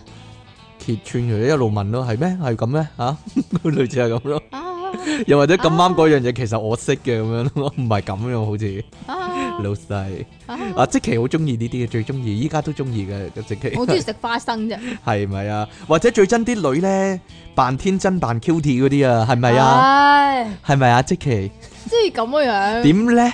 即係佢平時把聲咧就冇乜問題嘅，但係對住啲仔咧就哎呀係咁啊，好叻咧嗰啲。係咪啊啊？扮無知嗰啲啊，哇！哎呀點解嘅？點樣啊？點啊？但係啲仔咧全部都好冧，好瘦，嘅，係啦，扮處女，唔係處女呢啲咧就真係吓唔知道喎，唔唉哦識啊，我唔識，我第一次嘅咋，係係咯，嘛温柔啲係咯，係嘛唔知啊， 條條女咁樣講，係嘛？你我你第一啲女成日都係咁講啊我第一次啊温柔啲啊， 係嘛？係咪啊你成日都遇着啲女咁樣同你講啊，入到去好寬敞啊，但係係 咪？嗰啲唔知道喎，係嘛？唔知啊，即係入到去原來係加州豪園嚟嘅，唔知道啊，唔知咧， 或者最憎啲人啦，同細路講嘢嗰時扮細路仔聲啦，好 憎。哎，男女都係咁樣，男女都憎嘅呢個，誒。 B B 聲啊嘛，係啊 B B 啊，唔好咁樣哦，咁樣你痛痛啊，啊係咯，糟糟啊，係咯，以後唔同你去街街咯，哎呀，好真啊呢啲， 係啦，就係咁啦，點樣啊？點啊？即其開正你好煩惱話今集，哎呀，好有共鳴嘅真係，最憎咩咧？仲有，哎呀， 最憎咧就係啲人咧做節目嗰陣時完全冇準備啊，以為自己咧可以諗到乜就講乜啦，或者咧實有嘢講嗰啲啦，嗰種節目咧，嗰啲節目咧通常咧都不知所謂噶，其實。哈哈哈，係啊啊，哈哈不過有啲人覺得自己做得好好啦，跟住幾個人坐低傾下偈咁樣，圍埋傾偈，啊圍埋傾偈。嗯你講嘅咋，唔關我事噶，唔係我人哋講俾我聽係咁啫。係咩？係啊，係咩？係啊你冇講呢個喎，我冇講呢個，阿即奇講啊，你講最憎出嘢傾喺我面前放屁啊！乜得出嘢傾會咁做嘅啫咩？有冇第二個人向你咁做先？啲屁咧臭咗個點咧，有冇有冇第二個人會喺你面前咁做咧？仲要咧係即係通常都冇聲，你突然間聞到好臭、好臭、好臭，哇！但係啊呢仲個要一日唔止一次噶。但係呢個好多先係最高深嘅技，好多好多次巧啊！冇聲啊，係咯。㗎冇聲，但係我知咯，但係點解你會知啊？但係我一知啲冇咯，聲。因為真係太無臭啦嘛，无影無味嘅嘢係咯，你會自己放咗你都唔知啊，係咧臭到個點啊冇嘢啦，係啊。好啦，仲有啊，最憎咧就係咩咧？就係啲節目主持人啊，每日咧都要瞓到下晝三四點噶，要佢個拍檔咧打電話叫醒啦，但係叫醒咗咧又瞓翻，哎呀，最憎呢啲係係邊個咧？ 呢個網台界係邊個人會係咁咧？ 吓點樣啊？ 跟住我望一望，望一望我眼前嘅節目主持人，我發覺，唉。點樣啊？呢個圈真係好細，係 咯就係講緊呢個人。原來就係講呢係緊咪呢個圈啊？呢個係咪呢個圈圈，啊係啊呢個圈啊，你呢個圈有有鏡頭影住你噶，係啊呢個圈啊，係啊係啊。哎呀，出體傾送出 Hagen 大雪糕直膠模型一個，好硬正噶啦，係啦。嚟啊喂，呢個終於有個真嘅禮物啦，我哋即其離岸神送出 Studio 藍牙耳機八五折優惠買一個，係啦就係 Out of Body 啊嘛。買咗未啊？大家， 我唔知有冇，我唔知有冇到期日啦。呢、個所以咧，大家想買藍係牙耳機嘅話咧。即係不妨可以你就去快啲用下啦，啊係咯，用下呢個快啲用優惠啊下啦，係咯。我唔知有冇到期日啦，因為佢冇話俾我冇哋，係啊冇講 啊會，唔會因為即其利昂神靚女，所以成世都唔到期咧？點樣啊？唔知道， 成世都唔到標準身高啊！哎呀， 我讀信啦，即其利昂神同出體傾，你哋好啊！我最憎呢就係聽到有人講無獨有偶呢四個字啊！你講邊個啊你？其實最憎人食嘢或者飲湯咧發出啫啫聲同説出聲啊，真係聽到都乸冷震啊！誒、我哋特登唔講噶，等啲聽眾講啊嘛呢啲。 最憎人做嘅嘢太多，例如大是大非嘅時候呢，仲 po 自己吃喝玩樂嘅相，再加一句 tag 話：我今日嚟唔到遊行啊，好想嚟啊，你哋加油等等等啊！唔係，即係最好就一係唔好講呢一係啲唔好講啊啦嘛， 即係你一係就吃喝玩樂咪算咯，啊你做咩要掛鈎咧？係咪先？學你學阿黎明話齋啊，叫人加油即係叫人去死一樣啊！Lick Chan 上，我係咪有冇讀錯啊？Lick Chan 拎啊， Lick 即係拎機個拎啊！匿記個匿，我唔知道喎。你啊，你繼續啦。主持人好，好耐冇寫信上嚟抽水歌上，阿秋水哥留咗一句咧，莫名其妙嘅。不過你讀埋呢個啦。作翻首上上水，哦上上水啊，哦好啦，好耐冇寫過詩，唔太記得格式，希望唔好介意。今日六月六，天氣好鬼熱，即期熱到燥晒底，阿 King 又燥埋，兩個落老懶，即期接電話，阿爸叫佢翻屋企，諗起細佬跪地認錯錯，阿 King 無奈來翻去睇翻號出睇便出嘢，係咩嚟嘅咧？我想問，唔唔知道啊，佢就係特登唔押韻嗰個人 咯，係唔係呢啲唔係叫唔抹雲咯，直頭係王家衛啊，簡直係 神經失常的抽水歌上，我咪就直頭王家衛啊，廿幾個鏡頭，但係咧全部影唔同嘅嘢咧，佢話俾你聽係一套戲嚟咯，係啦，就係 咁樣啦。好啦，係咁嘅咩？發咗達啦，講到點樣收埋啲錢，我呢個排緊公屋嘅鄉下仔啊，都經常會諗噶，因為申請公屋呢有資產限制嘛。住雖然現時資產唔多，不過都預防萬一諗定先啦，將大部分錢買晒金幣收埋最好啊。一來一個金幣細過多張一千蚊紙，係咪冒險樂園嗰啲金幣啊？哈唔知兩個半一個。哈 哈哈！二來呢又唔怕燒爛喎，只會燒融。仲有啊，應該保值過港紙啦，收喺電腦機箱啊、音箱啊、樂器入面啊，只要唔好俾房署人員見到就得，冇人知。住發咗達當然可以換套靚音響同靚樂器啦，不過呢，要將牌子整走佢啊，同埋呢整舊啲個外殼，唔好俾人知係貴嘢。仲有啊，住公屋呢，唔好裝修得太靚，就冇人知你有錢啦。鄉下仔最憎啲人喺地鐵站狗衝啊！一車門一打開，月台啲人衝入車；二喺扶手電梯左邊夾硬要人讓佢衝，唔讓就屌。太快啦，睇得唔讓就 X 人。哈哈！住扶手電梯講到明係要緊扶緊握扶手企定定，唔讓你係人情，唔讓係道理。入閘或出閘夾硬喺側邊攝入嚟。講到 Facebook 呢樣嘢，我都幾黑我真啊！有啲公開嘅嘢明明唔使登入睇，佢 Facebook 頁呢硬係彈個表入嚟啊！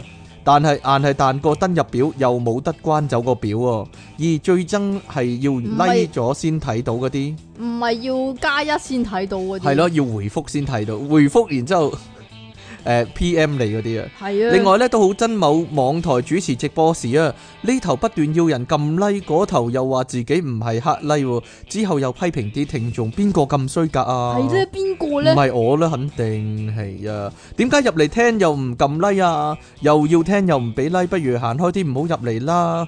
邊個呢？究竟佢講緊？邊個咧？ 啊！朱只因呢排城市有反送中示威，鄉下仔翻鄉下剝花生睇佢啦。如果唔係啊，聽翻聽星際訪客好過佢啊，佢啊嗱，佢啊，佢佢佢，但係我唔知佢講邊個啊！講真啊，利利申啊，我唔知佢講邊個啊！宋詩續上一首詩啊，續上一首詩啊，King and 即其神，臭屁互相聞，索淡流化興，秒速變精英啊！呢、個就呢、個就句句押韻啊嗱，學 下人啦、抽水哥，哎呀，即瓊而有錢女，生活唔會衰，你真係啊！點啊？手機係用來打電話，但有時都會用來翻聽星際午夜 show 訪客佬嘅鄉下仔上。你成日夾埋晒啲節目嘅， 你實撈亂晒你真係。 King Sir 即其你哋好啊！有三個咁咁咁，咁就這三個啦，哈，是咁的。最憎人啊，手指尾留長指甲啊，係咪洗頭嗰啲啊？ 係咪洗頭啲人會咁做啊？其實洗頭嗰啲人 啊，同埋有啲人會淨係留手指尾，因為手指尾咧，你有冇聽講過咧？手指尾咧要長過誒、呃、無名指最上嗰一截啊！啊如果唔係嘅話咧，會短命噶。啊，最憎啲人咧係睇 ViuTV 咧撈埋汁嗰啲啊！一 翻到屋企開電視睇 ViuTV 睇到睇到十二點幾一點嗰啲咧，唔知咩事啲人係啦。你講嘅就好多人都係咁樣㗎。利昂神啊 啦，呢啲我唔係咯，你唔係啊，我唔係 咯係啊，sorry 啊咯。姜濤啊，姜濤啊，咁點樣啊，姜得人仔啊濤？嚟 嘅呢啲。繼續啊，唔該，點啊？係一係用嚟撩鼻，一係用嚟撩牙，仲有啲用嚟撩耳添。其實人哋喜好係咁，又唔怪得人嘅。就好似啲人伸隻手入褲浪拗完， 再放埋個鼻度聞一下啊啊咁。啊你有冇咁嘅習我慣？冇純粹個人喜好，但係係會拗褲浪㗎，係咪？喎，會男仔都會噶咯，以前咪講過咯，好多理由嘅。不過就唔好喺公眾地方表演咯，表完仲要彈嗰下先死、喎。你哋認唔認同先？你哋認唔認同啊？我認同啊，即期唔好咁做啦，以後你咋係？啊另外有陣時對人苦口婆心，人哋反而去領第二個情仙谷狗氣啊！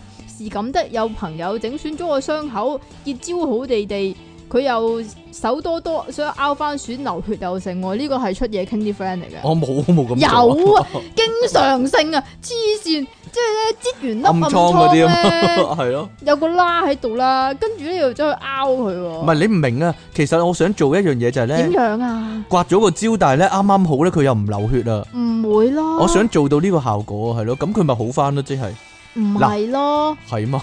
唔係嘅咩？唔係咯。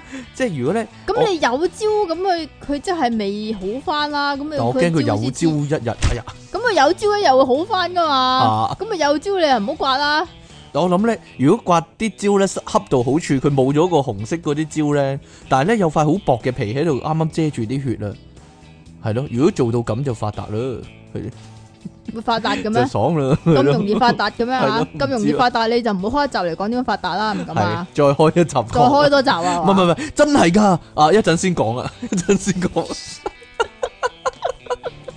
真真係出現呢件事啦，但係唔係發生喺我身上嗰度衰，啊係係咯，，講到邊啊？啊講到呢個度啊，叫佢搽啲藥膏藥水，等個傷口殺菌快啲好，又唔搽喎。後尾個傷口咪一路惡化落去咯。點知個傷口俾第二個人見到啊！人哋話甜乜乜密密就好翻啊，佢又嗱嗱聲走去買喎。唔通我一早叫佢搽嘢害佢嘅，但係人哋講啲嘢先係有道理，最真係咁咯，最真係咁啊！係啊，最真係咁啊，好，第三個去飲 去飲嗰陣時最憎就係坐正喺上菜或者是但一邊，啲侍應一上菜嗰下就一定要閃避佢嘅手踭，因為佢分送就係避去加拿大，仲有個菜單插架放正響自己個位度，自手自腳，好多時都俾我放咗落地下哈。即其離岸神 p u s h 會叫人，好少 會叫 人 你又知嘅。喵咁樣啊，系咁嘅咩？唔知喎 喵，你急我唔急，但系又急到急急聲嘅心急歌上。哎我仲有冇信啊？有啊我今日好多，點解咧？奇怪啦！即其李昂神同出體傾，你哋好啊！冇啦，我咪講過咯呢個。啊講過唔使講啦。咦？點解會印多咗嘅？你係咪奇怪啦！係咧？點解嘅喂？哎呀，好啦，你印重你複咗重複咗印嘅點解？重複咗，因為咧阿秋水哥嘅詩咧係係重複噶，係太好啦，寫得拜拜好啊，簡直所以 咧，所以你咧係咪漏咗啲印多咗冇印啊？冇冇漏然之咗後啊，就 copy 錯咗啊。所以就係咁樣啦。我哋今應日該係你錯咗冇冇冇，冇冇冇肯冇，定係啦。我睇翻先。好今日咧去到呢一度啦，你我唔係要哋講咩？我哋下集開頭先啊，你講下集啦先講。啦，係咁。下集開頭先講啦，呢啲係啊，有陣時真係想咁樣啊，即係啲呢啲嘢其實又事不關己。事不關己，關關地啦，關我哋嘅節目事啦，係咯。唉點解開口中唔你係中喺自己你身你上明唔明啊？咧射歪 咗啊嘛。衰嘢就中喺自己身上啊，即其射歪咗啦好。嘢就中喺人哋身上。哎呀，不過算啦，都冇乜嘢得，冇啲 乜嘢得益，冇乜嘢得益呢、個。 係啦我哋下次咧就會公佈咧呢個重大嘅事件啦，係 啦。都唔關你事。竟然同咧香港著名漫畫家咧方米高有關嘅，啊 啊唔知點解咧， 真係離奇啦！但係同孫威軍係冇關， 定係同方米哎高有關。大家知唔知呢啲係咩人嚟咧？有睇 Coco 咪知咯。 有睇 Coco 就知啊嘛。好啦，咁我哋下次節目時間再見咯喎，應該唔使等咁耐啦，應該 係咯，希望啦。係咧，好啦，希望香港都雨過天青啦，終於係咯，唉，咁你始終都要有啲人出嚟 吓，受把我唔知道啊， 我唔知道啊，唔知咧。好難講啊呢個係啊。好啦，咁我哋下次見咯喎，拜拜。